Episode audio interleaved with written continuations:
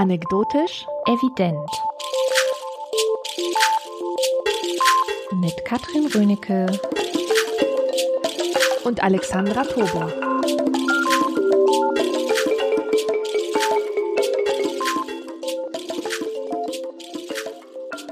Herzlich willkommen zur dritten Folge Anekdotisch Evident. Heute mit dem Thema Garten. Katrin, du hast dir dieses Thema ausgesucht. Gibt es einen Grund dafür? Ja, und ich habe aber selber ganz lange, nämlich genau bis gestern Abend, nicht gewusst, was der Grund dafür eigentlich ist.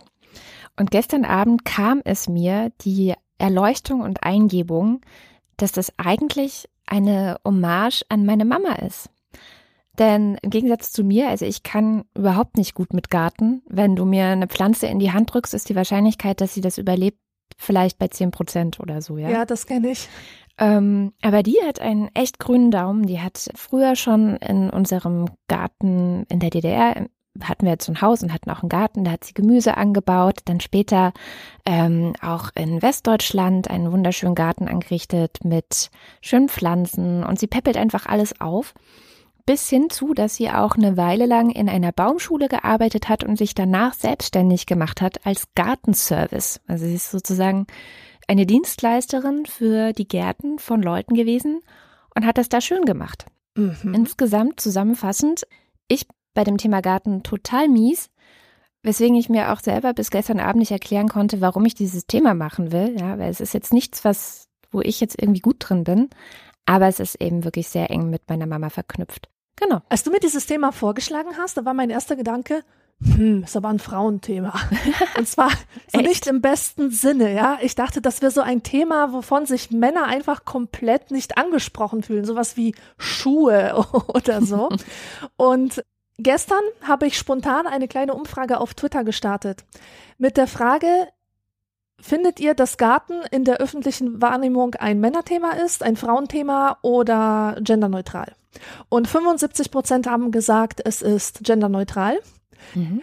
Aber von denen, die gesagt haben, es gibt da einen geschlechtlichen Zusammenhang, hat die äh, Mehrheit gesagt, dass es ein Frauenthema ist. Mhm. Und ich finde das eigentlich ganz witzig, weil es genau wie beim Grillen, wie bei der Grillparty, auch da beim Thema Garten, so eine Trennung in Männeraufgaben und Frauenaufgaben gibt. Wenn man jetzt so denkt an den Plastikpimmel des Laubbläsers, ja, das ist definitiv eine Männeraufgabe oder Holzhacken oder irgendwie mit so einer groben Schere die Hecken zuschneiden, während die Frauen dann ähm, dafür verantwortlich sind, diese Zupf Aufgaben am Beet zu machen, ja, so Unkraut rauszuzupfen. Das sind alles Dinge, die irgendwie an die Salatherstellung auch erinnern.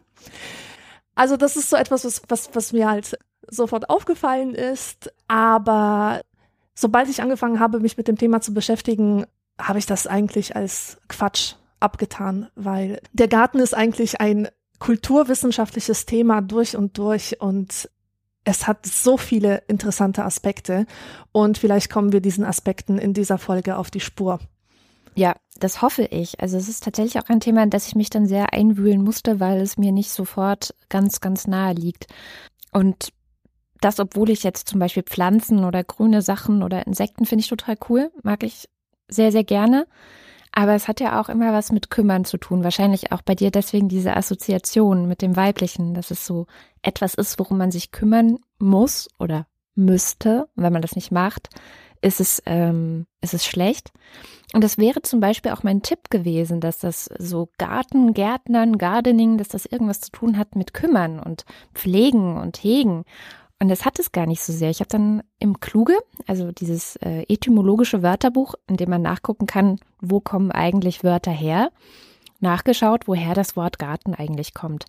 Und da sind dann so Worte wie Garte oder Garto oder Gardo oder Garda, ähm, die nichts oder fast gar nichts mit dem Wort kümmern oder hegen zu tun haben, weil es eine um, ja um Zaun geht, um Umzäunung, etwas etwas abgegrenztes, abgetrenntes, ein Hof und dann natürlich irgendwie ein Gehege, aber nur in dem Sinne, dass es um etwas drumherum ist. Also mhm. etwas ist drin, das gehegt wird, aber nicht automatisch auch äh, sofort dieses Pflegeding mit drin. Aber hegen und pflegen bedeutet ja auch einhegen und das dann pflegen, oder? Genau, genau. Ja, also schützen, etwas schützen und das dann gezielt pflegen. Genau, das ist aber erst der zweite Schritt. Also eigentlich machst du zuerst sozusagen den Zaun drumherum und schützt mhm. es und dann kommt im zweiten Schritt die Pflege, wenn du gut bist. Bei mir jetzt nicht so.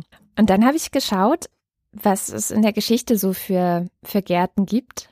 Wir hatten ja schon in der letzten Folge zum Thema Scham einen sehr berühmten Garten, nämlich den Garten Eden, in dem Adam und Eva groß geworden sind. Nein, ich weiß nicht. Ähm, sind die da groß? Die, die sind in, da in sie hineingesetzt worden. worden, ja. Genau. Magst du was zum Garten Eden sagen? Weil das ist ja so ein bisschen dein Ding, ne? Es ist schon mein Ding, ja. Ich ähm, finde Bibelgeschichten sehr aussagekräftig. Ich finde es interessant, dass sich Menschen eigentlich in allen Weltkulturen das menschliche Glück in seinem vollendeten Zustand als eine Gartenexistenz vorgestellt haben. Es gibt ja Paradiesvorstellungen in verschiedenen Kulturen, mehr oder weniger. Es muss nicht unbedingt mit der Schöpfungsgeschichte zu tun haben, aber immer ist es der Garten, wo die Menschen sich hineinsehnen und wo sie glauben, ein glückerfülltes ewiges Leben führen zu können. In der Bibel steht, der Herrgott nahm den Menschen und setzte ihn in Edens Garten, dass er ihn bebaue und pflege.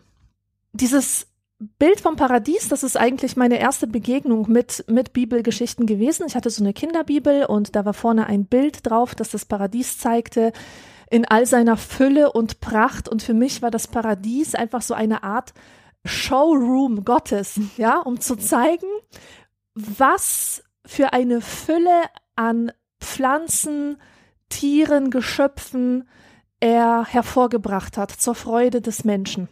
Sehr interessant ist, dass das Wort Paradies aus dem Altpersischen kommt und genauso wie Gardo für Garten Einfriedung, Einhegung, Umgrenzung bedeutet. Mhm. Ja, siehst du, also das, das passt ja ganz gut zusammen. Also es geht ja vor allem darum, etwas einzugrenzen und ja, wahrscheinlich von der wilden Natur die eingehegte Natur zu schützen. Ich habe mal geguckt, ähm, was für was für Gärten es so in der Antike gab, weil für Bibel und diesen ganzen Krempel drumherum interessiere ich mich nicht so wahnsinnig doll. Also ich habe eine Grundeinführung, würde ich das nennen, in die ganzen Geschichten mal bekommen in der Schule, im Religionsunterricht. Aber es hat mich eigentlich nie so sehr interessiert. Und immer schon etwas interessanter als die Geschichten, die in der Bibel stehen, fand ich die Geschichten, die es so aus der Antike gibt. Griechische Mythologien, ähm, natürlich auch die römischen Geschichten. Und da gibt es einen relativ frühen Garten oder Gärten, nämlich die hängenden Gärten von Babylon. Ah. Die schon, ich glaube, also es ist, es, man muss dazu das ist eins sagen, der sieben Weltwunder, oder? Genau, es ist eins der sieben antiken Weltwunder oder eins der sieben Weltwunder der Antike. Aber man weiß eigentlich gar nicht so genau, ob sie wirklich gegeben hat, weswegen es auch schwer ist zu sagen, wann es sie gegeben hat. Ähm, auch da streitet man sich, gehörte das jetzt dem der einen Königin oder gehört es dem anderen König? Ähm, die meisten äh, Historiker, Archäologen, äh, Antikwissenschaftler, wie auch immer man sie alle nennen mag, sagen, dass es wahrscheinlich zu Nebukadnezar II. gehörte, der diese Gärten für seine Frau gebaut haben soll, die nämlich eigentlich vom Lande kam und dann eben in dieses Babylon, ähm, in diese Stadt äh, gezwungen wurde als Frau des Königs, die aber die Hügel und die Pflanzen ihre Heimat so vermisst hat, dass er sich gesagt hat, okay, ich baue dir das jetzt hier in diese Stadt. Es heißt, natürlich hat es auch ziemlich viel, ja, eine große Herausforderung dargestellt, in, in einer Stadt sowas hinzubauen. Das heißt hängende Gärten, weil es eben ziemlich hoch war, also so, so hoch wie ein äh, Berliner Altbau ungefähr, 25 bis 30 Meter, vielleicht sogar noch ein bisschen höher. Man muss dazu sagen, dass natürlich man das, also man findet es archäologisch nicht, kein Beweis dafür, aber es kommt halt in verschiedenen Quellen vor. Das heißt, in verschiedenen antiken Geschichten verweisen irgendwie verschiedene Autoren auf solche Gärten. Und man stückelt sich das dann so zusammen. Ganz oft hat man aber die Originalquelle auch nicht, sondern hat dann schon so eine dritte Referenz, ja, also so eine Tertiärquelle, die sagt, ja, ich habe gelesen bei XY, aber XY kann man gar nicht finden. Was es aber auch, finde ich, umso spannender macht, weil es ist nicht ganz unwahrscheinlich, dass sich über die Jahrhunderte verschiedene Schichten von Fantasie auch da drauf gelegt haben. Mhm. Und das ist, glaube ich, eine ganz wichtige Sache, dass mit Gärten immer auch sehr viel Fantasie zusammenhängt oder dass sie da, dazu tendieren, dazu neigen, die Fantasie anzuregen. Vor allem äh, derer, die Fantasie derer, die draußen sind, vor dem Garten, die eben keinen Zugang zu diesen Gärten haben. Genau. Und es ist auch bei diesem Garten wird berichtet, er hätte schon ein Bewässerungssystem gehabt, was eigentlich erst hunderte Jahre später erfunden wurde. Auch da kann man sich gut vorstellen, dass einige Jahrhunderte später, nachdem diese Geschichte schon mehrere Male erzählt worden ist, die Leute dieses Bewässerungssystem einfach dazu erfunden haben, weil sie sich dachten, ja, das wäre, das, das ist ja total logisch, dass so ein hoher Garten muss ja auch irgendwie bewässert werden. Ähm, es ist ja total schwachsinnig, dass die Leute dann mit irgendwelchen Eimern zu dem Fluss gehen und dann äh, dahin tragen und den Garten begießen. Ja. Das heißt, es ist einer, einer dieser Beispielgärten, so ein bisschen wahrscheinlich auch wie das Paradies ähm, bei Adam und Eva, wo es sehr viel um Vorstellungskraft geht und wo die, die richtige Wissenschaft, die Archäologie, die, die ähm, Altertümler scheitern und sich streiten, wirklich bis heute streiten, was tatsächlich gewesen ist. Und das finde ich eigentlich ganz cool. Und es zeigt aber auch so ein bisschen nach vorne, was für Gärten man eben heute auch hat. Also, äh, dass Gärten oft dafür angelegt sind, um irgendjemandem zu gefallen. Also die repräsentativen Gärten. Genau. Die es ja durchaus auch im privaten Bereich geben kann, zum Beispiel in Form eines Vorgartens, der oft genutzt wird, um einfach allen Spaziergängern zu zeigen, schaut, ich kann mir die teuersten Rosen leisten. Genau. Oder ich kann mir leisten, dass ein bezahlter Gärtner alle paar Wochen mein Buchsbäumchen in Form bringt oder sowas, ja. Ja, genau. Der Urgarten schlechthin, also der Garten, nach dem sich alle späteren Gärten im europäischen Raum orientiert haben, ist der persische Garten. Und der ist entstanden in der Wüstenlandschaft des Gebiets, das heute der Iran ist. Und das ist sehr interessant, dass die Art von Garten, die in einer Gegend dominiert, wirklich von dieser Gegend ganz stark geprägt ist. Gärten sind eigentlich kulturhistorische Dokumente, könnte man sagen, die sehr viel über die sozialen und politischen Verhältnisse ihrer Entstehungszeit verraten und auch viel ähm, über die Beziehung der, des Menschen zur Natur sagen. Das kann man sehr gut an den persischen Gärten sehen. Dort war es so, die Perser lebten ja in einem in einer sehr lebensfeindlichen Umgebung. Es war sehr, sehr schwierig, dort überhaupt Landwirtschaft zu betreiben oder etwas zum Blühen zu bringen, weil es einfach trocken war und heiß. Und in dieser Situation war der Garten das andere, das abgegrenzte andere, wo eben die Natur unterworfen werden konnte, wo das eben funktionierte. Und Kulturen, in denen man der Natur die Lebensbedingungen nicht so krampfhaft abbringen musste, haben ganz andere Gärten hervorgebracht, wie zum Beispiel in China oder in Japan. Das sind die Gärten viel, viel freier von geometrischen Strukturen und so weiter. Der persische Garten ist entstanden nach den Beschreibungen des Paradieses im Koran. Das heißt, das Paradies aus dem Koran war Vorbild für diesen Garten. Es gibt im persischen Gärten vier Wasserläufe, die auf die paradiesischen Flüsse aus der Bibel oder aus dem Koran Bezug nehmen, wo Wein, Milch und Honig und Wasser fließen. Und es gibt keinen persischen Garten ohne Wasser. Das Wasser ist dort einfach das Lebenselement schlechthin. Und alles ist auch geometrisch. Es gibt so geometrisch unterteilte Blumenteppiche und Reihen von Pflanzen. Und ihr kennt diese Gärten alle, zum Beispiel aus Game of Thrones. das wurde teilweise gedreht in Andalusien, glaube ich. Und in Andalusien lebten im Mittelalter die Maurer und die haben dort ihre Paläste erbaut, zum Beispiel die Alhambra und da drin gibt es sehr, sehr viele Gärten, die genau nach diesen Prinzipien entstanden sind und über diesen arabischen, islamischen Raum ist der Garten über Spanien nach Europa gekommen und war dann auch das Vorbild für die mittelalterlichen Gärten. Aber mit denen wollen wir uns jetzt nicht lange aufhalten, sondern gleich springen zu den barocken Gärten. Der barocke Garten hat zur Architektur eines barocken Schlosses mit dazugehört. Das wurde also mit erdacht. Und der absolutistische Herrscher wollte mit seinem Garten, unter anderem mit seinem Garten, seine Macht und seine Herrschaft über die Natur ausdrücken und auch seinen Wohlstand demonstrieren. Es hat tausende von Arbeitskräften gebraucht, um so einen Garten überhaupt pflegen zu können.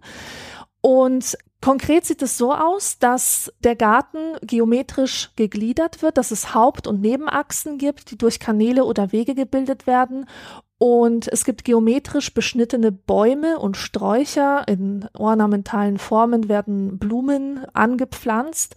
Und Regelmäßigkeit und Symmetrie sind ganz stark vorherrschend. Und der Betrachter, der soll sich nicht denken, ach, ist das schön, hier ist das ein wunderbarer Garten. Nein, er soll Beklemmung fühlen angesichts der Macht, die der Natur diese Form aufzwingt. Und alles ist einfach symmetrisch und gleichgeschaltet und alle Linien führen zum Schloss, zum König und es gibt überhaupt keine Freiheit zum Umherschweifen. Diese Erfahrung kann man selber machen, wenn man in so einem barocken Garten äh, mal selbst unterwegs ist. Ganz schlimm soll übrigens Versailles sein. Da habe ich schon aus mehreren Quellen gelesen, dass das überhaupt kein Spaß ist, da durchzuspazieren und dass man sich da unfassbar unwohl fühlt. Krass. Ja, das ist ganz interessant. Es gibt gerade auf Arte eine ziemlich tolle Doku-Serie, die auch hier mit ans Herz gelegt sei. Manche Folgen gibt es noch ein paar Wochen, manche leider nur noch drei Tage oder so, also schnell ran. Die heißt Magische Gärten, ist in der Mediathek zu finden. Und jedenfalls habe ich mich da durchgewühlt und es ist eine Reihe, wo ein Landschaftsarchitekt, also das so heißt es ja heute, also die, die Menschen, die sich um Gärten kümmern, sind ja Landschaftsarchitekten oder Architektinnen, in dem Fall aber ein Mann. Und auch da ähm, ist mir dann aufgefallen, dass ganz oft, also er besucht halt so verschiedene Gärten in ganz Europa und lässt sich von den Gärtnern, und ich gendere das jetzt mal bewusst nicht, erklären, was die Geschichte dieses Gartens ist oder was die da so machen, was der Gedanke dabei ist, wenn die diese Gärten pflegen. Das sind fast alles Männer gewesen, was ganz interessant mhm. ist. Und es sind auch mal ein paar Frauen dazwischen, aber in vielen Bereichen sind es eher Männer, die das dann teilweise schon seit 30, 40 Jahren machen, was ich auch total großartig finde. Also ich meine, stell dir vor, du bist die Chefgärtnerin eines äh, Gartens irgendwo in Schottland, der zu einem so einem großen Anwesen gehört, ja, so, so ein schönes schottisches Schloss. Irgendwo in der Nähe ist ein Loch, irgendwas. Und du kümmerst dich jetzt um einen Garten, der schon 300, 400 Jahre alt ist. Super großartig. Und da, ich weiß jetzt gerade nicht mehr, wie der Garten hieß, aber ich denke gerade an einen schottischen Garten aus dem 17. Jahrhundert, der genau das hatte, was du gerade beschrieben hast. Also es ist ein sogenannter Formalgarten gewesen. Mir war jetzt nicht ganz klar, dass es wahrscheinlich mit diesem Barock-Ding zusammenhängt, aber eben auch sehr viele Formen drin. Ähm, wenn du von oben drauf guckst, also so aus der Vogelperspektive, siehst du schon, dass der wahrscheinlich am Schreibtisch geplant wurde mit einem Geodreieck mhm. oder so, ja. Ja. Und auch die Achse, die natürlich zum Schloss zeigen soll, also wo du komplett durchgucken kannst, wenn du zum Schloss willst. Beim Unterschied zu Versailles wurde dieser Garten nicht mehr strikt an diese Form angepasst, beschnitten, sondern die Gärtner haben sich irgendwann gedacht, wir geben den Pflanzen jetzt auch Raum. Wir gucken mal, in welche Richtung wachsen die Pflanzen, wie breiten die sich aus und die schneiden zwar immer noch die witzigsten Formen dann in solche Eiben und Buchsbäume und was da alles drin steht, aber mehr mit Wuchsrichtung, sodass zum Beispiel dieser Korridor auf das Schloss hin inzwischen verstellt ist. Man kann nicht mehr vom einen Ende des Gartens auf das Schloss gucken. Das geht halt nicht mehr. Und das fand ich sehr, sehr schön, weil du da so ein bisschen dieses, die Brechung des alten Prinzips hast, also diese starke Hierarchie, die in dem Garten auch symbolisiert ist. Und andererseits aber auch eine, ein Stück weit eine Bewahrung der, der Geschichte. Also das, das ursprüngliche, die Pflanzen, die da alle gepflanzt wurden, sind noch da oder wurden eben ersetzt. Es wird noch so in, in lustige Formen geschnitten, wie damals auch. Also so ein schöner Mischmasch aus der Geschichte. Und das Schöne an der Serie fand ich vor allem eben auch die Menschen. Die Menschen, die sich mit diesen Gärten beschäftigen, die sich um diese Gärten kümmern, die die Geschichte dieser Gärten erzählen. Das sind irgendwie so eine ganz andere Art Menschen als zum Beispiel Banker oder äh, Startup-Unternehmer oder sowas, ja, sondern das sind so ganz ruhige, entspannte, glückliche, zufriedene Menschen. Wunder, wunderschön. Mhm.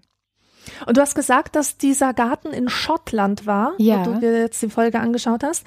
In Schottland, in England und in Irland ist ja der englische Garten entstanden. Der Garten, genau. den du gesehen hast, das war jetzt eine Mischform aus diesem streng geometrischen Architekturgarten aus der Geschichte und einer Öffnung mhm. sozusagen zur Landschaft hin. Und im 18. Jahrhundert ist das ja entstanden in England. Die Form des englischen Gartens, das war eine Antithese zum barocken Garten. Also wirklich ein Kontrast dazu sollte es sein. Es war das Kontrastprogramm. Und die Leute haben gesagt, wir wollen diese streng symmetrischen Beete nicht mehr. Wir wollen uns an der Natur orientieren. Was will die Natur? Wie wächst die in einem idealen Zustand? Und dann haben sie angefangen, Gärten zu gestalten, die so aussehen, wie man sich eine ideale Landschaft vorgestellt hat. Und zwar nach dem Vorbild von Landschaftsmalerei. Damals herrschte so ein Bildtypus vor der idealen Landschaft und es wurden arkadische Landschaften, die sogenannten arkadischen Landschaften gezeigt. Das waren so antike Landschaften, kleinen antiken Tempeln und, und so Hirten, Idyllen und so weiter. Aber man soll sich jetzt bloß nicht täuschen lassen, ja? Also diese, diese äh, Landschaftsgärten, die waren zwar ähm, an der Natur orientiert, aber sie waren nicht natürlich, sie waren naturalistisch, sie haben die Natur auch nur nachgeahmt, mhm. weil du ja vorhin auch sagtest, äh, dieser Garten da sah aus, als wäre er am Schreibtisch entworfen worden. Diese Gärten wurden auch am Schreibtisch entworfen. Einer der größten Gartendesigner überhaupt war Lancelot Capability Brown. Capability war so sein, sein ähm, Künstlername oder Spitzname. Da hat sehr viele Gärten gestaltet, genau auf diese Weise. Und man kann, wenn man heute da durchspaziert, sehen, was er sich dabei gedacht hat und vieles kann man nicht mehr sehen. Er hat zum Beispiel mitgedacht, dass die Menschen, die an dem Garten arbeiten, dass die auch in diese Landschaft dazugehören. Also der hat den Gärtner sozusagen mitgedacht, der da heute aber nicht mehr ist, weswegen diese Landschaften ein bisschen leer wirken, als würde da was fehlen. Wir haben also in der europäischen Gartengeschichte zwei Grundmodelle. Das ist der Naturgarten, der sich orientiert an einer idealisierten Natur und der liberal ist, der die Spontanität betont und die Selbstentfaltung. Und demgegenüber steht der Architekturgarten von einer Epoche früher, der ein regelmäßig geometrisches Kompositionsprinzip hat und eben sehr autoritär ist, wo die Natur unterworfen wird. Mhm. Also da spiegelt sich eigentlich auch die Politik gleichzeitig im Garten wieder. Ähm, ja, das heißt, ganz genau. Wir haben jetzt einerseits die, die Religion schon genannt, wir haben die verschiedenen Kulturen schon genannt und gleichzeitig sieht man auch die Politik. Ganz spannend, da muss ich jetzt wieder ein kleines bisschen zurück zu deinem persischen Garten, ist ein Garten in äh, Sevilla in Spanien, der Garten Alcazar. Den gibt es schon seit dem neunten Jahrhundert. Und der wurde von aufeinanderfolgenden Monarchen gestaltet. Und es war eben einmal, oder in der, in der einen Epoche waren das Christen und dann wieder Muslime, dann wieder Christen, dann wieder Muslime.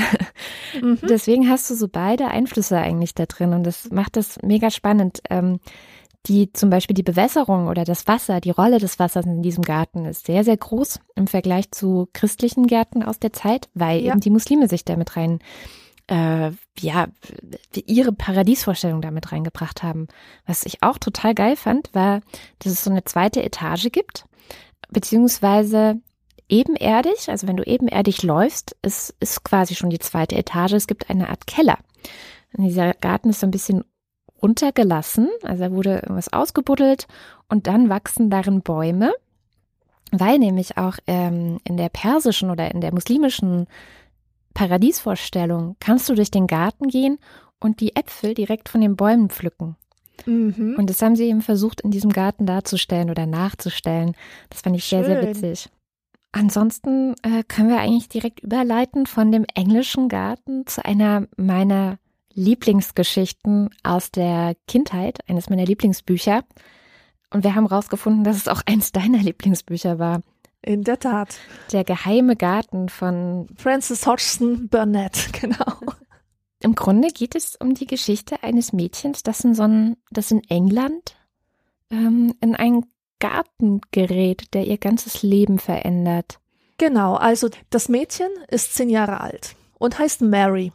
Und Mary ist in Indien aufgewachsen, weil ihre Eltern solche Kolonialmenschen sind. Und das spielt also im 19. Jahrhundert. Dann wird in Indien bricht die Cholera aus, die Pest, beide Eltern sterben und das Mädchen wird auf ein Gut gebracht nach England in eine Moorlandschaft. Und dieses Haus ist groß und hat unheimlich viele dunkle Zimmer, die man nicht aufmachen darf und das Haus gehört ihrem Onkel und der Onkel lebt da alleine, seit seine Frau gestorben ist und ist sehr unzugänglich. Und Mary kommt halt in dieses Haus und da ist irgendwie nichts und deswegen beginnt sie die Umgebung ein bisschen zu erkunden und dann erfährt sie von einer Bediensteten, dass es dort irgendwo auf dem Gelände einen geheimen Garten gibt, aber der Besitzer, also der Onkel, hat den Schlüssel dazu vergraben.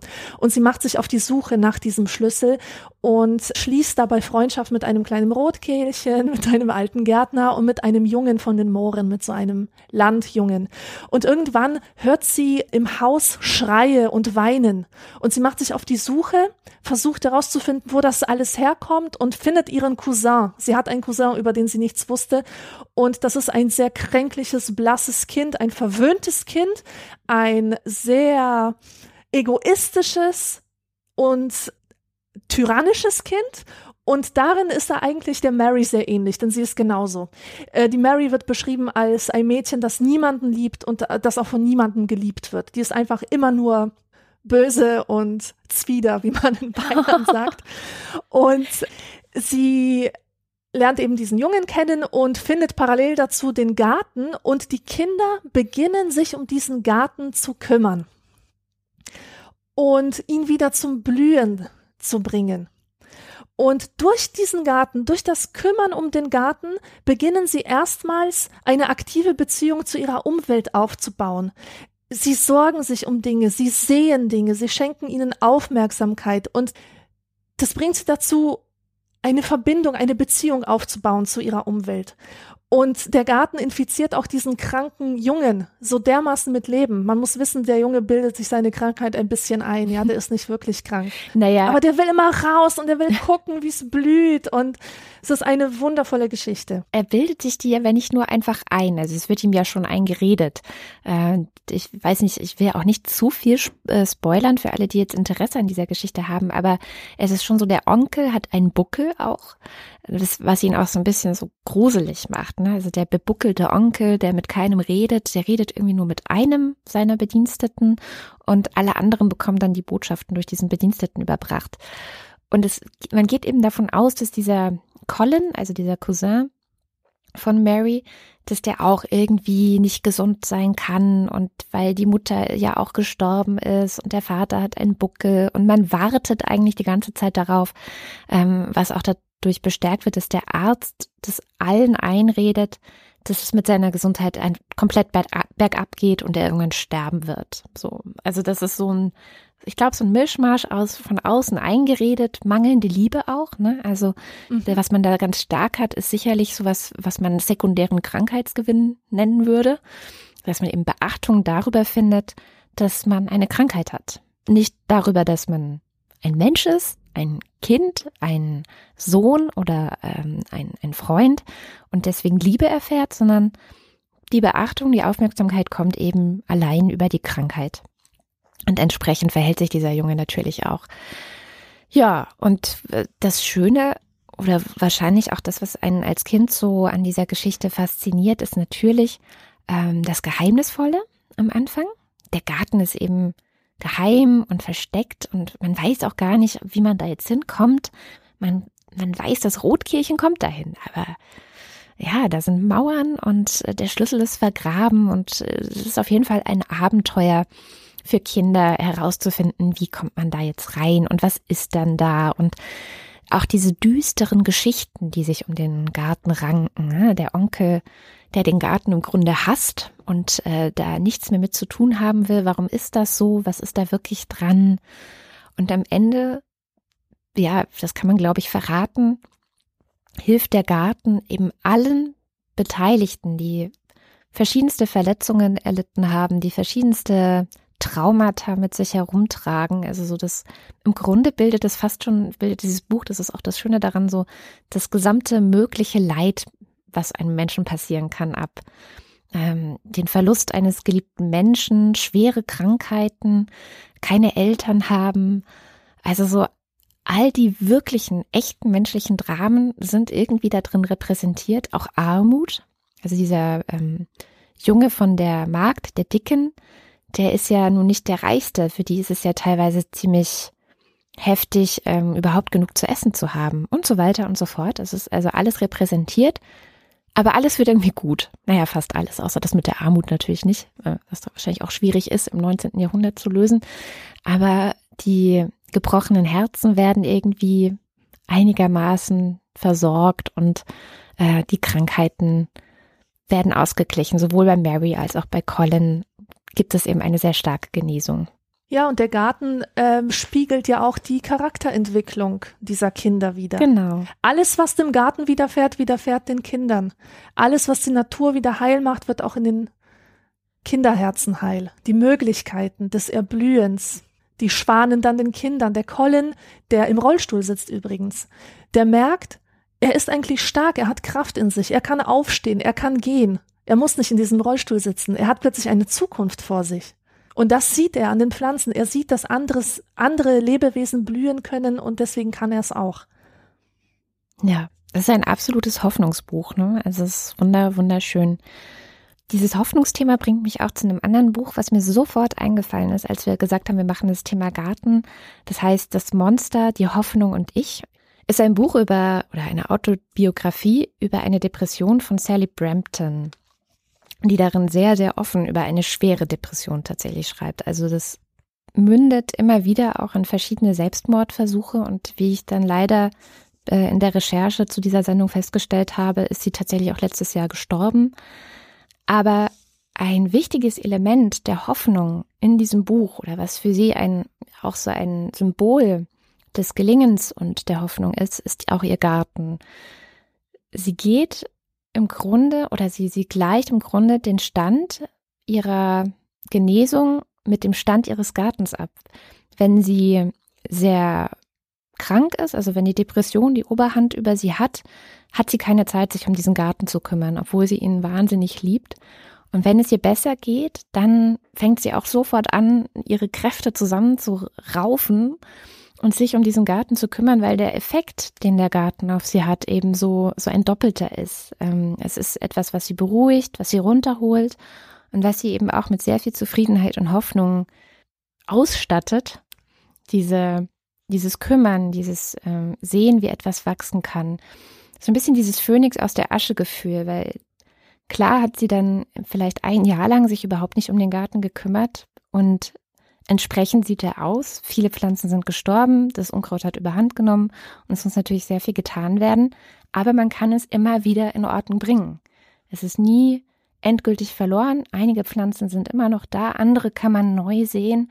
Man kann sich immer wieder neu um einen Garten kümmern. Man kann ihn immer wieder neu zu so einem eigenen Projekt machen, in dem man sich auch ein Stück weit spiegeln kann.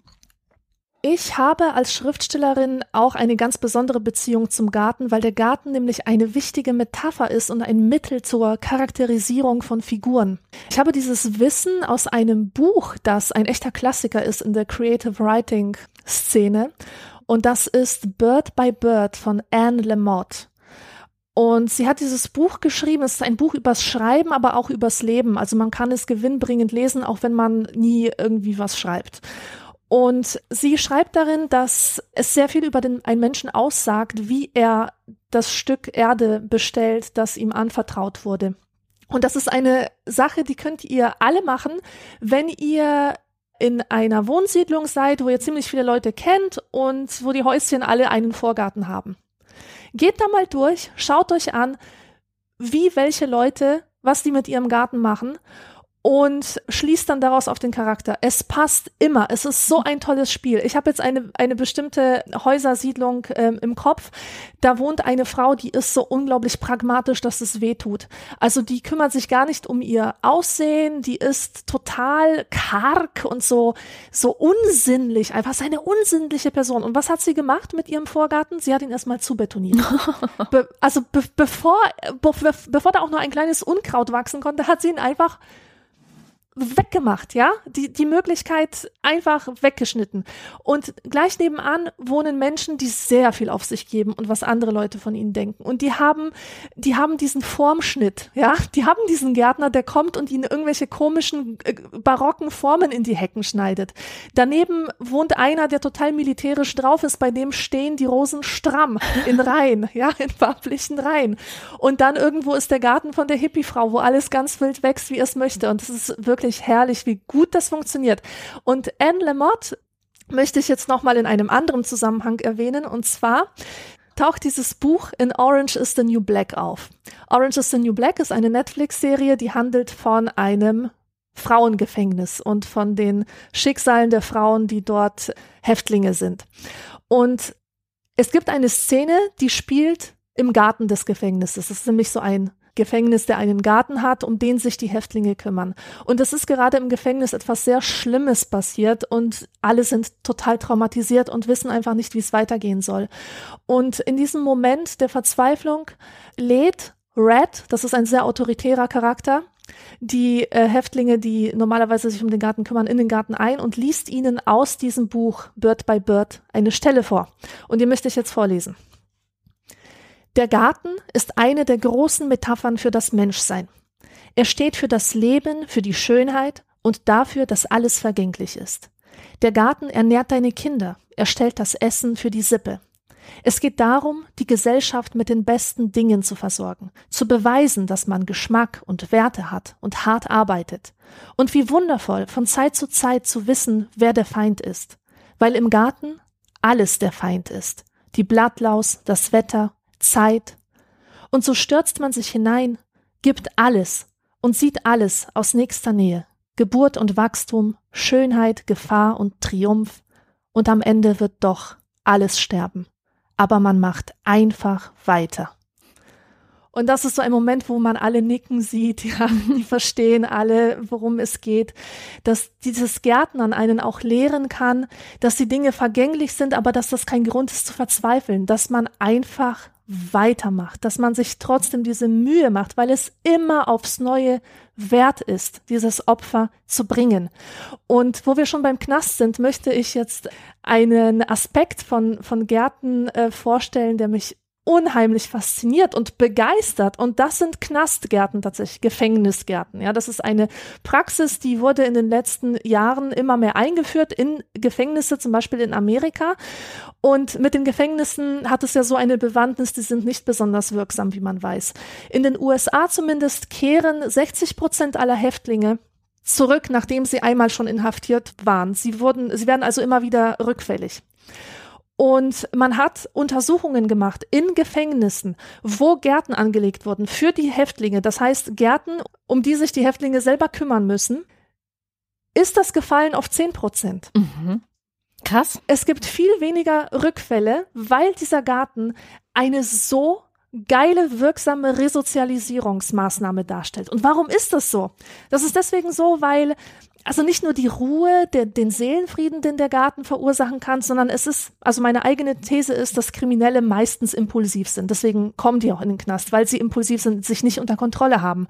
Vielleicht haben sie in ihrem Leben nie die Möglichkeit gehabt, zu lernen, wie man Handlungen vorausdenkt und die Konsequenzen mitdenkt. Und das Gärtnern fördert dieses Denken. Man muss im Herbst pflanzen, was im Frühling wachsen soll. Ähm, man muss auch klarkommen mit dem Frust, wenn etwas nicht so wächst, wie man möchte, mit der Unkontrollierbarkeit. Und die Häftlinge, die spüren durch das Gärtnern auch, dass sie etwas Gutes in sich haben und sie können ein Verantwortungsgefühl entwickeln für etwas Lebendes, etwas, das wächst, was abhängig ist vom Pfleger und zum ersten Mal haben diese Menschen vielleicht ein Erfolgserlebnis, ja, und, und bekommen Selbstwertgefühl und sogar Empathie. Und Nelson Mandela, der ja selber 27 Jahre inhaftiert war, der schreibt in seiner Autobiografie auch darüber, dass er einen Garten hatte in diesem Gefängnis Stimmt, und wie sehr ja. ihm der Garten geholfen hat, diese Jahre der Inhaftierung zu überleben. Also für mich ist ja Emanzipation ein sehr wichtiges Thema und ich setze mich da gerade sehr viel mit auseinander, auch also nicht nur die Emanzipation der Frau, sondern äh, ganz grundsätzlich, was, was ist es eigentlich? Was bedeutet Emanzipation in Abgrenzung zu, ich mache einfach, was ich will, zum Beispiel, ja? Und eine sehr wichtige Facette dieser Abgrenzung zu dem, ich mache einfach, was ich will, Ding, was ja vielleicht ein häufiger Bestandteil von Leuten ist, die im Knast landen, wäre dass man Emanzipation immer mit einer Verantwortung verknüpfen muss. Einerseits Verantwortung natürlich für sich selbst, also das ist, glaube ich, zentral, dass man für sich selber Verantwortung übernimmt und die auch nicht mehr auslagert. Weil ganz oft äh, steht man sich, das ist so ein bisschen die kantsche, äh, selbstverschuldete Unmündigkeit, ja, dass man sich selber eigentlich dabei im Weg steht, sich zu emanzipieren, weil man immer wieder die Verantwortung für bestimmte Dinge nach außen lagert. Keine Ahnung, ich kann ja jetzt nicht ähm, die Welt retten, weil ich habe gerade keinen Babysitter oder so. Jetzt ein ganz profanes Beispiel. Und ich glaube, dass der Effekt eben sein könnte, wenn du Verantwortung übernimmst und sei es nur für eine Pflanze, ja, dass du dann ein ganzes Stück näher dran bist, auch Verantwortung für dich selber zu übernehmen und dich eben auch zu emanzipieren. Ich kann mir vorstellen, dass ein großer Teil der, der Gründe, dass diese 60 Prozent der Leute in den USA wieder zurückkommen, ähm, damit zusammenhängt, dass man das Gefühl hat, ohnmächtig zu sein, auch gegen die äußeren Umstände, dass man es eh nicht ändern kann, dass man ähm, die, die, die Umwelt, in der man lebt, nicht ändern kann, dass man mit dieser Umwelt nicht anders klarkommen kann, als man es bisher getan hat. Sprich, äh, kriminell sein, ja, weil man sonst vielleicht denkt, man hat keine Möglichkeit, genug Geld zu haben oder man hat keine Möglichkeit, angesehen zu werden oder, oder, oder. Und da den Weg zu schaffen, zu sagen, okay, ich weiß jetzt theoretisch, wie ich Verantwortung übernehme, ist ja auch eigentlich ein zentrales Thema in Der geheime Garten ne? bei Colin mhm. oder auch bei Mary. Ähm, auf diese Art und Weise kann ich eigentlich tatsächlich zu einer, zu einer bestimmten Form von Freiheit kommen. Ein anderes sehr zentrales Werk, wo der Garten auch als Metapher genutzt wird, ist äh, My Secret Garden von Nancy Friday. Ein bahnbrechendes Werk wird es immer wieder genannt, gerade auch in der feministischen Debatte von 1973, was für die Frauenbewegung und für die sexuelle Befreiung, glaube ich, teilweise wirklich ähm, essentiell war. Also oder eines der essentiellen Werke.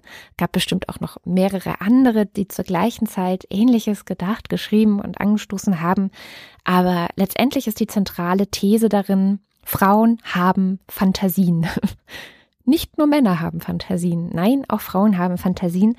Ähm, und sie hat, also Nancy Friday hat in diesem Buch eben die verschiedenen Fantasien und Anekdoten und ähm, was Frauen ihr so erzählt haben, gesammelt, auch so ein bisschen sortiert und nennt es den geheimen Garten letztendlich. Also was ich eine sehr schöne Metapher in dem Sinne finde, als ich mir, seitdem ich das gelesen habe, vorstelle, dass auch ich in mir drin so eine Art geheimen Garten habe. Also eine Sexualität, die sich zusammensetzt aus Fantasien, aus bestimmten Bedürfnissen ähm, und aus Ideen oder, oder, oder auch Dingen, die ich mag, die aber auch geheim bleiben erstmal für mich genommen, was einerseits gut ist und andererseits ähm, die Strahlkraft dieses Buches war natürlich auch nur deswegen möglich, weil die das Geheime äh, veröffentlicht wurde. Also es ist nicht mehr im Geheimen und im Verborgenen geblieben, sondern man hat die verbotenen Fantasien, die perversen Fantasien und die teilweise genauso harten Fantasien der Frauen wie die der Männer plötzlich gesehen. Und das war ein sehr, sehr wichtiger Beitrag auch zur Emanzipation der Sexualität der Frauen. Und ich glaube, wenn man das heute wieder liest, fast 45 Jahre später, ähm, kommt einem vieles darin natürlich ein bisschen banal vor, weil ich meine, wir wachsen auf mit äh, Pornos, in denen alles möglich ist. Ja, es gibt ja dieses Sprichwort, ähm, wenn man es, wenn es existiert, dann gibt es auch ein Porno damit. Von daher ist es vielleicht etwas, was nicht einen nicht so wahnsinnig überrascht, aber wenn man dahin zurückgeht zu denken, okay, damals war es eine Revolution, dieses Buch. Und damals war das undenkbar, dass Frauen auf diese Art und Weise eine, eine Sexualität ermöglicht und auch zugeschrieben bekommen, dann, äh, ja, was wollte ich eigentlich sagen? Dann ist das sehr beeindruckend. Genau, dann ist das sehr beeindruckend. Apropos Garten und Sexualität, das ist ja auch nochmal so eine Metapher. Also oft wird ja Sexualität mit Gärten in Verbindung gebracht oder so kodiert. Ich kann da nur denken an ein Werk aus dem Mittelalter, Decameron, das Decameron von Boccaccio. Da geht es um so eine Gesellschaft von zehn Menschen, das sind sieben Männer und drei Frauen und die flüchten aus Florenz vor der Pest und sie flüchten in Gärten, in Landwillen, die wunderbare Gartenanlagen haben. Und sie versammeln sich in diesen Gärten und erzählen dort einander Geschichten. Und viele von diesen Geschichten sind sehr erotisch. Es sind erotische Geschichten. Die handeln dann etwa von einem Gärtner, der in einem Klostergarten die Nonnen beglückt. Mhm. Ja, und es wird dann wirklich auch so zitiert, dass die Nonne zu dem Gärtner sagt, warum hast du meinen Garten schon so lange nicht mehr bestellt? Also klarer kann man die Metapher eigentlich gar nicht einsetzen als in diesem Werk. Ja, schön. Also bei Boccaccio treffen sich ja diese Leute in, in den Gärten. Das ist sozusagen ein Begegnungsort. Und ein Begegnungsort war auch der Garten, den ich in meiner Kindheit hatte. Also dieser Garten übt auf mich eine starke Anziehungskraft aus in der gleichen Weise, wie du wahrscheinlich fasziniert bist von deiner Mutter und ihren gärtnerischen Tätigkeiten. Äh, ich hatte eine absolut paradiesische Kindheit im Garten meiner Oma in diesem Haus haben wir auch gewohnt. Und dieser Garten war riesengroß und es gab darin so viel zu entdecken. Ich habe diesen Garten genau wie bei Boccaccio als Versammlungsort genutzt für mich und meine Freundinnen. Ich hatte lange Zeit keine Freunde. Im Kindergarten war ich ja das Mädchen mit den kurzen Haaren, das immer Hosen trug. Deswegen wollte keiner was mit mir zu tun haben. Aber dann später, als die Haare länger wurden, kamen die Kinder. Und sie kamen deswegen, weil ich diesen tollen Garten hatte wir konnten dort zusammen spielen und gemeinsam die Jahreszeiten entdecken. Wir haben gesehen, wie die ersten Blümchen durch die Schneedecke brechen. Wir haben gesehen, wie Blüten von den Bäumen fallen, dann wie Konfetti um den Baum herumliegen. Wir haben Früchte von den Bäumen gepflückt im Sommer und haben uns davon ernährt. Dann haben wir im Herbst einen Igel unter dem Laubhaufen gefunden. Es war einfach so toll. Wir durften da sein und niemand hat uns verjagt. Das war so ein Ort, der einfach so eine große Sicherheit ausgestrahlt hat. Und ich finde es auch interessant, welche Rolle dieser Garten spielt für mich im Nachhinein heute. Ich hatte seitdem keinen Garten. Ich kehre immer wieder zu diesen Bildern zurück, wenn ich etwas betreibe, was man Achtsamkeit nennt heutzutage. Mhm. Mir wird einfach immer mehr klar, dass in diesem Garten eine Achtsamkeit möglich war, die das Wort gar nicht brauchte. Also wenn man in so einem Garten aufwächst und sieht, wie langsam diese kleinen Blümchen sprießen und wie das alles so seine eigenen Wege geht, da kommt man gar nicht darauf, sich irgendwie abhetzen zu müssen. Man ist in dem Moment, man ist im Garten, man ist im Moment. Und das ist eine ganz tolle Sache und ich vermisse die wahnsinnig und auch diese, dieses Umgebensein von den Düften, das ist etwas so unfassbar Reiches. Aber ich habe es natürlich nur aus der Kinderperspektive erlebt. Ich habe nicht die Arbeit gemacht. Die hat ja meine Oma gemacht. Ich habe also nur die Blüten bewundert, aber habe mir um die schrundigen Hände der, der Oma überhaupt keine Gedanken gemacht. Also vielleicht wäre es etwas anderes. Na jedenfalls habe ich die Kinder dort versammelt. Ich habe es wirklich geschafft, dass die gerne zu mir kamen und dort mit mir gespielt haben in dem Garten. Und für diese Kinder war das deswegen etwas Besonderes, weil die auch alle aus der Plattenbausiedlung kamen und wer dort einen Garten hatte, der hat, hatte nur einen winzigen Schrebergarten. Und ich glaube, dass der Schrebergarten nichts für Kinder ist. Also der Hausgarten, da können die Kinder toben, aber der Schrebergarten, das ist mehr was für Erwachsene, wo die Kinder eher verscheucht werden oder stören, oder? Jein, das kommt dann wieder ganz drauf an. Du hattest ja vorhin schon sehr schön ausgeführt, wie man von dem Vorgarten auf die Persönlichkeit hinter der Mauer schließen kann. Und ich glaube, das gilt auch für Schrebergärten. Ich habe 2002, vor 15 Jahren, bei den Fränkischen Nachrichten, was so die Lokalnachrichtenredaktion ähm, der Stadt Bad Mergentheim war, wo ich gelebt habe. Also da habe ich mein Abitur gemacht und habe dann nach dem Abitur ein Praktikum gemacht. Für diese Zeitung habe ich so ganz klassisch, ne, die Praktikantin macht jetzt mal ein bisschen was zu Kleingärtnern. Und dann bin ich halt auch so in die Kleingartensiedlung gefahren und habe mit dem äh, mit mit mehreren Kleingärtnern gesprochen und als Kontrastprogramm dazu habe ich mit dem Vater einer Freundin von mir gesprochen, der äh, sein, sein Beruf war Förster, er war sehr grün, ökologisch, also so eine, so eine linke grüne Socke wie ich auch. Und der hat mir auch noch seinen Garten gezeigt. Und daran hat man eben so ein bisschen genau die Unterschiede gesehen. Zum Beispiel der typische Kleingärtner, würde ich mal sagen, achtet darauf, dass seine Pflanzen riesig werden, dass sie gegen alle möglichen Einflüsse bestmöglich geschützt sind. Das heißt, er benutzt auf jeden Fall Insektenbekämpfungsmittel, Schädlich, Schädlich, Schädlingsbekämpfungsmittel und, und, und. Der düngt auch kräftig, auch mit chemischen Dünger. Das ist ihm Schnurzhause. Hauptsache, die Tomaten sind hinterher schön groß und er kann da äh, rein reinbeißen, der macht sich über solche Dinge nicht so wirklich Gedanken. Und tatsächlich, ich wohne ja in Berlin und ich bin aus im Grunde den gleichen Gründen wie du, ich will das jetzt auch gar nicht alles wiederholen, aber aus den gleichen Gründen wie du ein großer Gartenfan, denn meine Oma hatte genauso einen riesigen großen Garten. Ähm, nur habe ich da nicht gewohnt, sondern war immer in den Ferien dort und habe dann in den Ferien dort mit vor allem einer weiteren Freundin immer gespielt. Wir haben diesen Garten wirklich zu unserem Eigentum gemacht in dieser Zeit, sind auf jeden Baum geklettert und haben ja auch unsere Fantasie freien Lauf lassen können. Und deswegen sehne ich mich eigentlich immer nach einem solchen ja Garten, allein auch schon für meine Kinder. Weil ich denke, ja, die brauchen sowas auch. Die brauchen auch so einen Ort, in dem sie sich austoben können, wo sie draußen sein können. Und immer wieder denke ich darüber nach, vielleicht ist es ja doch der Schrebergarten. Mhm. Freunde von mir haben das gemacht. Also ich kenne verschiedene Menschen, die haben irgendwie teilweise sehr weit draußen, teilweise mit Meer in der Stadt ähm, ein Gartengrundstück erworben. Und das ist auch gar nicht so wahnsinnig teuer. Also man kann es entweder komplett kaufen oder man zahlt eben so eine Art Pacht, was äh, häufig ein paar hundert Euro im Jahr sind oder so. Also es ist dann wirklich nicht so teuer. Ich habe mir dann aber öfters dann die Regeln, also wenn du in so einer richtigen Kleingartenkolonie bist, dann hast du Regeln zu befolgen. Die kannst du teilweise auf den Homepages von diesen Kleingartenkolonien dann nachlesen. Und die sind schon Kleingarten, kleingeistig.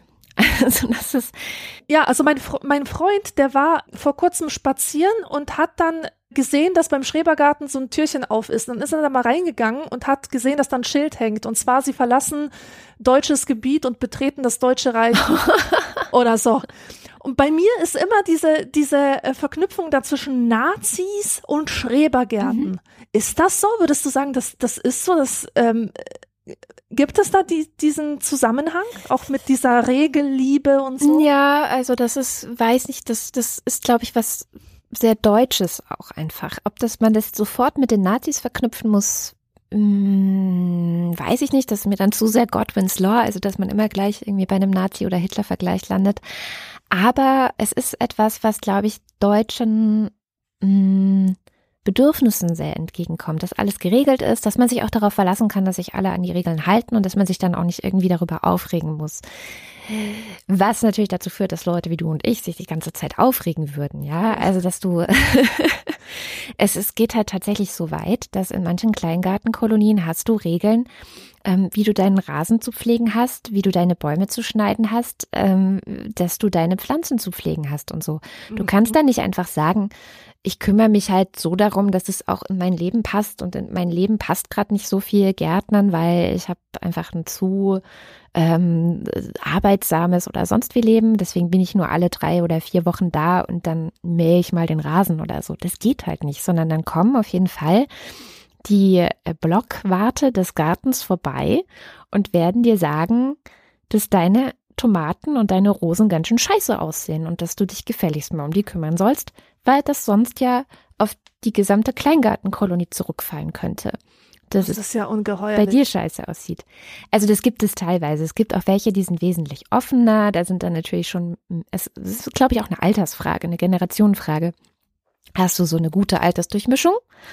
Oder hast du eben doch eher die Leute, die jenseits der 60 sind und die das schon seit vielleicht 40 Jahren haben, das Ding da, und die sich auch schon seit 30 Jahren mit den anderen verbrüdert und verschwestert haben. Und dann bist du die neue, die junge, die irgendwie auch noch so ein Hippie ist. Vielleicht hast du Tattoos oder irgendwie Nasenpiercing oder noch schlimmere Sachen. Und dann glaube ich, bist du wahnsinnig schnell Außenseiter oder Außenseiterin. Aber was mache ich denn, wenn ich nicht die finanziellen Mittel habe, einen eigenen Garten mir anzuschaffen, wenn ich keinen Bock auf Schrebergartenkolonie mhm. habe? Was mache ich? Gibt es da Alternativen? Leider haben sich da die Sozialisten, die utopischen Sozialisten nicht ganz durchsetzen können. Das ist nochmal so ein kleiner ähm, Rückblick in die Vergangenheit, weil wir ja auch ganz lange bei der Geschichte der Gärten waren.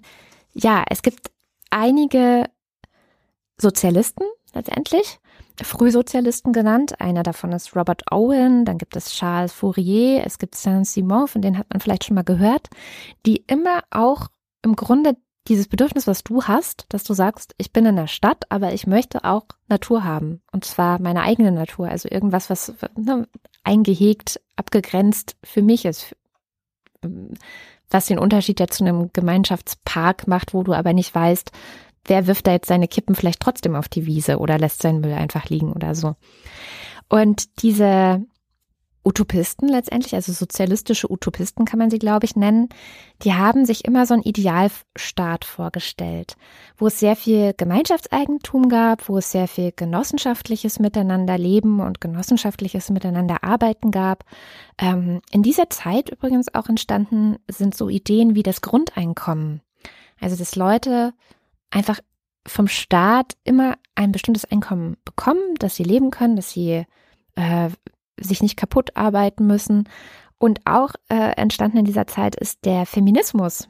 Beispiel, äh, was ich nicht wusste, dass Charles Fourier war der Erfinder des Feminismus. Der Erfinder des Feminismus mhm. war ein Mann.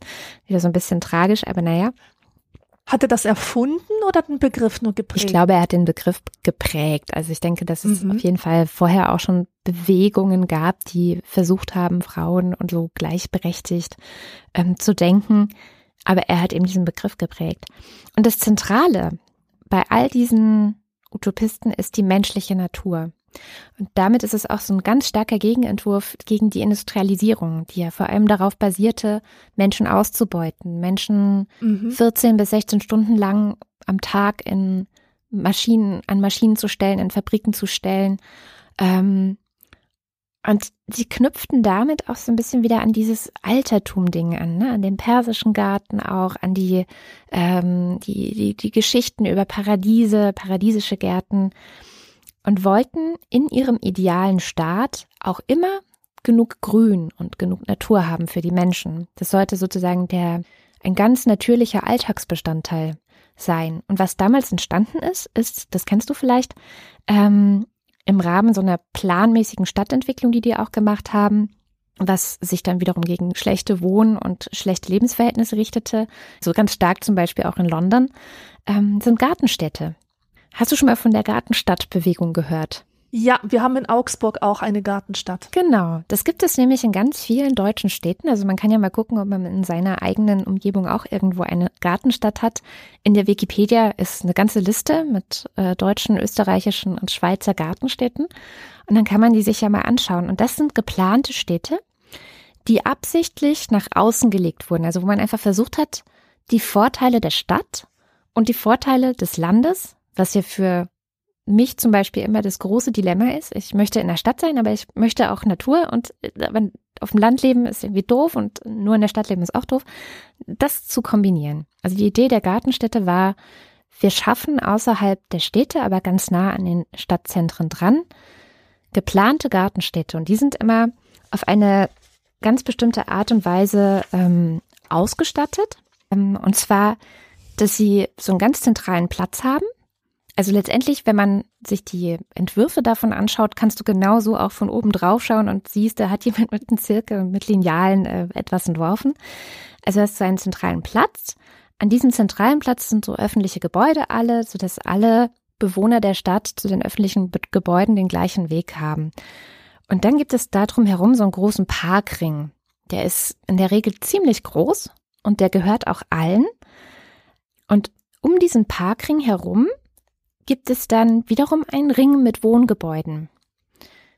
Und in der Mitte dieses Wohnrings gibt es dann solche großen, äh, ja, so große Alleen oder große Straßen, die von außen wiederum in die Mitte führen. Also letztendlich sieht es so ein bisschen aus wie so ein, so ein Stern, hm? so ein bisschen sternförmig. Und in diesem ganzen Grüngürtel, der zwischen den Wohnhäusern und den öffentlichen Gebäuden ist, gibt es dann so Sachen wie Schulen oder Kirchen oder Spielplätze.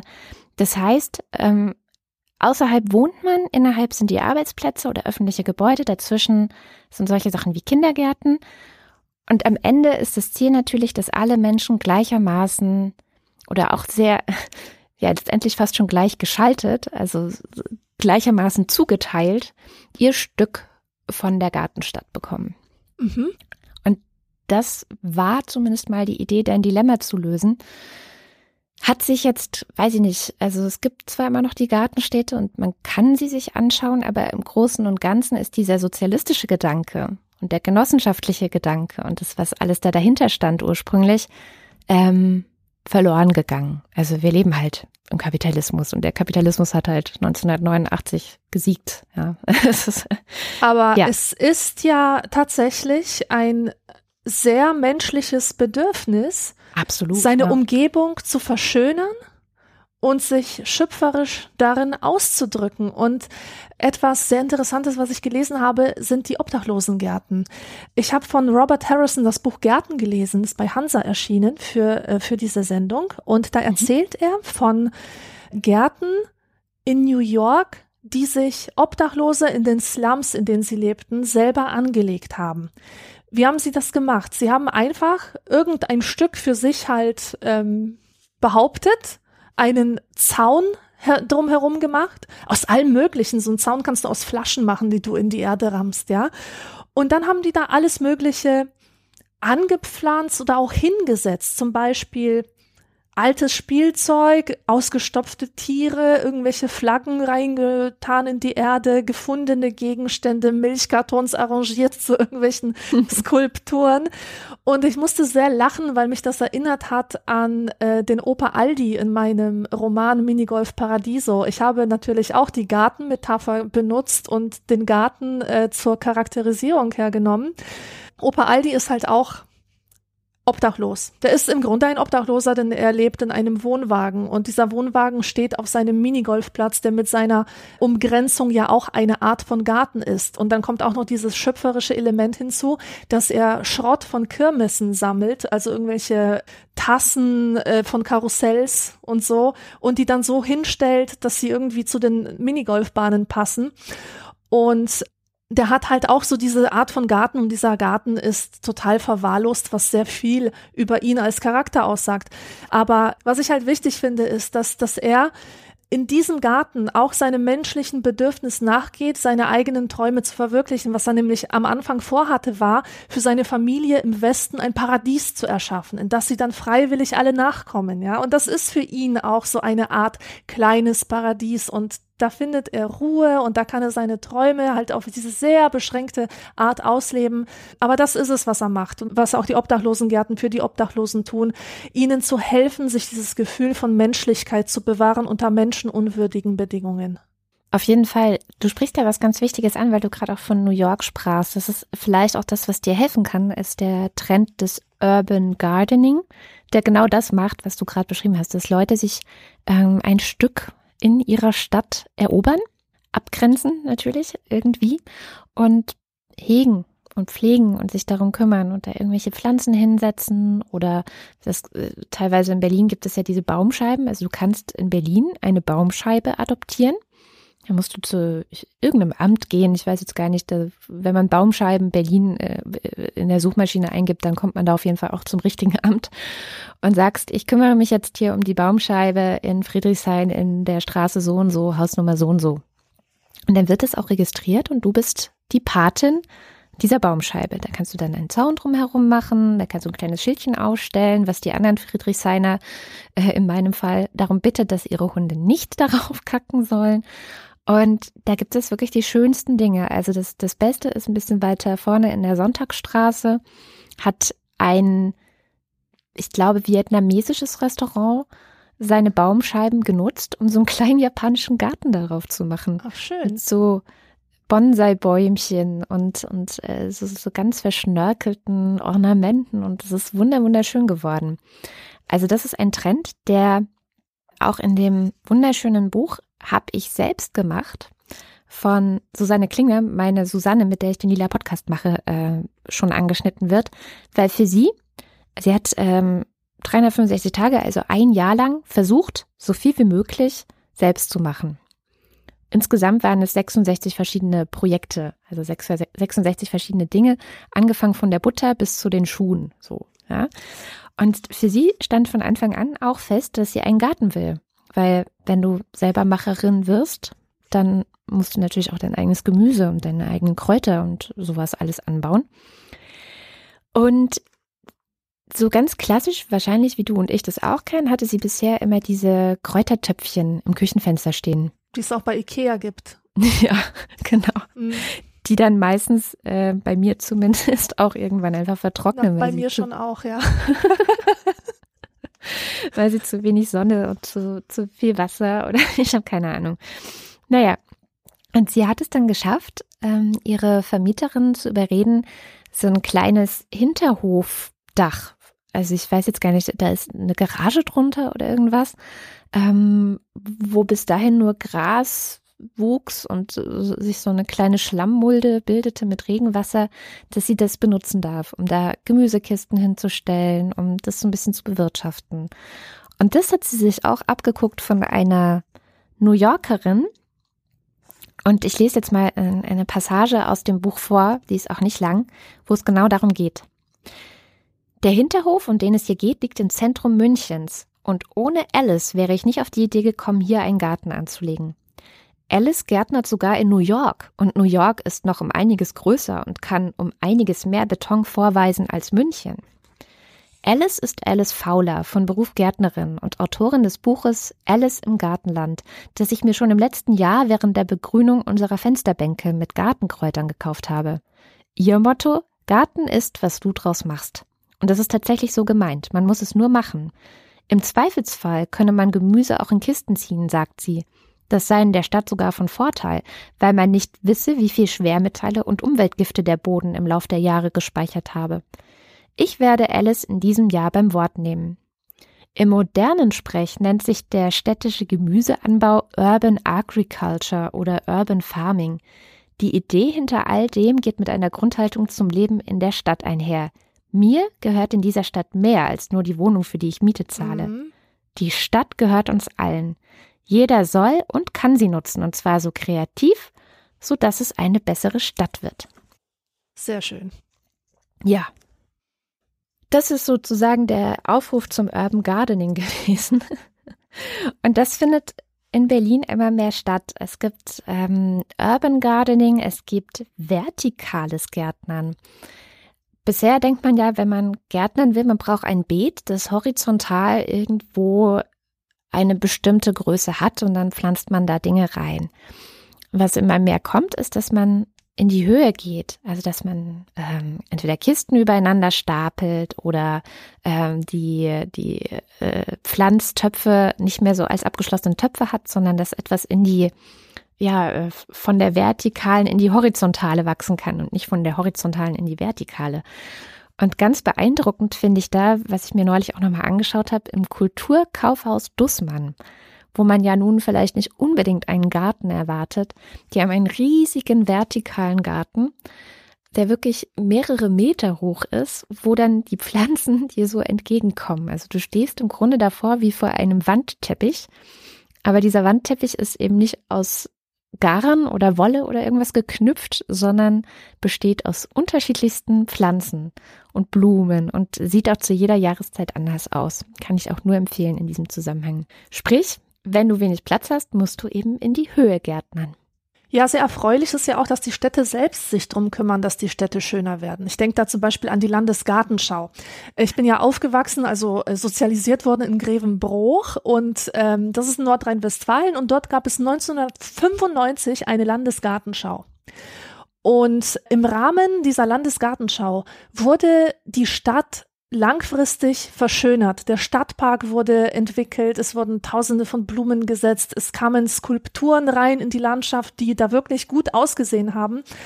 Und was uns halt schockiert hat, war, dass man da Eintritt bezahlen muss und zwar nicht zu knapp. Das war wahnsinnig teuer. Ich glaube, 30 Mark oder so hat es äh, an Eintritt gekostet. Aber als diese Landesgartenschau dann vorbei war, hatten wir eine wunderschöne Anlage. Wir sind da immer zum Spazieren hingefahren. Ich bin da mit meinen Freundinnen immer rumspaziert und wir haben Lieder gesungen und uns da einfach so wohl gefühlt. Also das war wirklich eine ganz, ganz gute Sache. Die hat auch dem Stadtmarketing gut getan. Was jetzt gerade passend zu unserer Gartensendung in Berlin passiert, ist die internationale Gartenausstellung, die IGA. Und ich dachte, hey cool, da hast du die IGA schon mal in Berlin und machst eine Sendung zu Garten, dann gehst du jetzt mal dahin. Wollte ich machen. Bin da so hingesurft. Ähm, mit meinem Laptop wollte mir gleich natürlich die Eintrittskarten online kaufen und ausdrucken, bis ich gesehen habe, dass sie tatsächlich 20 Euro pro Person kosten. Ja, das schon hab ich. Und dann habe ich gedacht, och, vielleicht gehe ich doch lieber einfach in den Volkspark Friedrichshain, der kostenlos ist, der auch wunderschön ist. Der hat so einen Themengarten, Bachlauf heißt das, und auch so ein bisschen japanisch gestalteten Teil und einen riesengroßen Teich, wo immer die Enten drin sind und viele verschiedene ähm, Blumen stehen darum. Oder wo, wo ich auch gerne hinfahre, seit ich das aus meinem Biologiestudium, ich habe ja mal Biologie studiert übrigens, ne, drei. Jahre mhm. lang. Ich habe das eigentlich angefangen, weil mich vor allem die Tiere und das Verhalten der Tiere interessiert hat. Es stellte sich dann aber heraus, dass ich in Zoologie wirklich schlecht bin, aber ein Talent in Botanik habe. Woran liegt das? wirklich die besten Noten hatte ich in sowas wie botanische Bestimmungsübungen. Da sind wir immer rausgefahren in das Arboretum im Baumschulenweg. Ein Arboretum, für alle, die es nicht wissen, ist eine Sammlung an Gehölzen, also vor allem Bäume, die aus der ganzen Welt herangeschafft werden. Man kennt es vielleicht auch aus botanischen Gärten, da gibt es meistens auch verschiedene Gehölze, aber botanische Gärten sind dann dadurch gekennzeichnet, dass auch ganz normale Pflanzen, Blumen so da rumstehen. Es ist nicht nur Bäume. Ein Arboretum ist tatsächlich nur mit Bäumen. Und wir sind da rausgefahren und haben ähm, so ein Buch in die Hand gedrückt bekommen, das uns dabei geholfen hat, aufgrund verschiedener Merkmale, die so eine Pflanze hat, herauszufinden, was haben wir da gerade für eine Pflanze vor uns. Und da lag ich immer richtig. Es ist so ein bisschen diese Detektivarbeit, äh, etwas erkunden, was ich noch nicht kenne, etwas entdecken, was ich noch nicht weiß. Das hat mir immer super gefallen und das war halt vor allem in der Botanik anscheinend mein Ding. Und bis heute fahre ich gerne noch in dieses Arboretum raus, weil es ein, ein ruhiger Ort auch ist, was wir alles schon tausendmal hatten jetzt gerade in der Sendung, zum Entspannen, zum Lesen, äh, manchmal auch zum Bücherschreiben. So, Jetzt haben wir ja sehr viel schon über den Garten gehört, deswegen bündeln wir das jetzt mal alles. Also wir haben uns den Begriff des Gartens angeschaut, haben gesehen, dass es um ein umgrenztes Gebiet gibt, auf dem Kultur möglich wird, menschliche Kultur, denn Gärtnern ist eine Form von Kulturschöpfung. Wir haben uns die Geschichte des Gartens angeschaut, den persischen Garten, den barocken Garten, den Landschaftsgarten, dieses gegensätzliche Paar zwischen autoritär und liberal. Dann hatten wir den Garten als Metapher anhand von vielen Beispielen. Es ging um The Secret Garden, es ging um die Sammlung erotischer Fantasien von Nancy Friday. Orange is the New Black ist vorgekommen, Anne Lamott, die Bedeutung des Gartens für das kreative Schreiben, für die Charakterisierung. Und dann haben wir auch über den gesellschaftlichen Nutzen des Gartens viel gesagt. Wir haben zum Beispiel gesehen, dass Knastgärten Häftlingen helfen, sich gut wieder in die Gesellschaft zu resozialisieren. Wir haben über Schrebergärten gesprochen, über das menschliche Grundbedürfnis nach einem Garten, nach einem Raum, in dem er sich erholen kann und haben überlegt, wie wir selber unserem Bedürfnis nach einem Garten entsprechen können, auch wenn wir uns keinen Garten selber leisten können. Das ist, glaube ich, genug für eine ganze Sendung.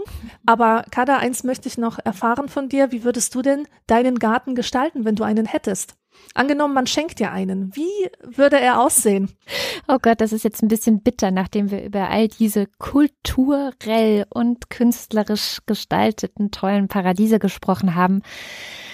Mein Garten hätte eine Mauer drumherum aus Steinen. Er bestünde zu ja, 90 Prozent aus Gras. Es würden vielleicht drei oder vier Obstbäume drin stehen und um das Gras kümmert sich ein Esel und ein paar Schafe. Oh, wie schön. Sehr irisch, möchte ich meinen. Ja. Wie sieht denn deine aus? Mein Garten wäre, glaube ich, ein dunkelromantischer Garten. Also sowas wie ein englischer Garten, nur total düster. Es müsste solche Hecken geben, die sich zu Tunneln formen und einfach ein geheimnisvoller Garten, der, in dem man sich auch schützen kann vor der Aggression der Sonne. Mhm.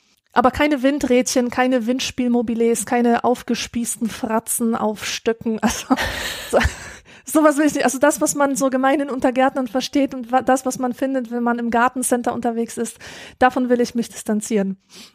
Also auch keine Gartenzwerge. Auch keine Gartenzwerge. Es gibt übrigens so etwas wie Sadomaso-Gartenzwerge. äh, aber selbst wenn du dir so einen Sadomaso-Zwerg hinstellst, hast du einen Gartenzwerg aufgestellt. Deswegen ist das auch nichts für mich. Und damit beenden wir die heutige Sendung übers Gärtnern, nämlich mit den Sadomaso-Gartenzwergen. Wir wünschen euch schöne Träume und Fantasien und freuen uns auf die nächste Sendung Anekdotisch Evident. Bis dann. Bis dahin. Thank you.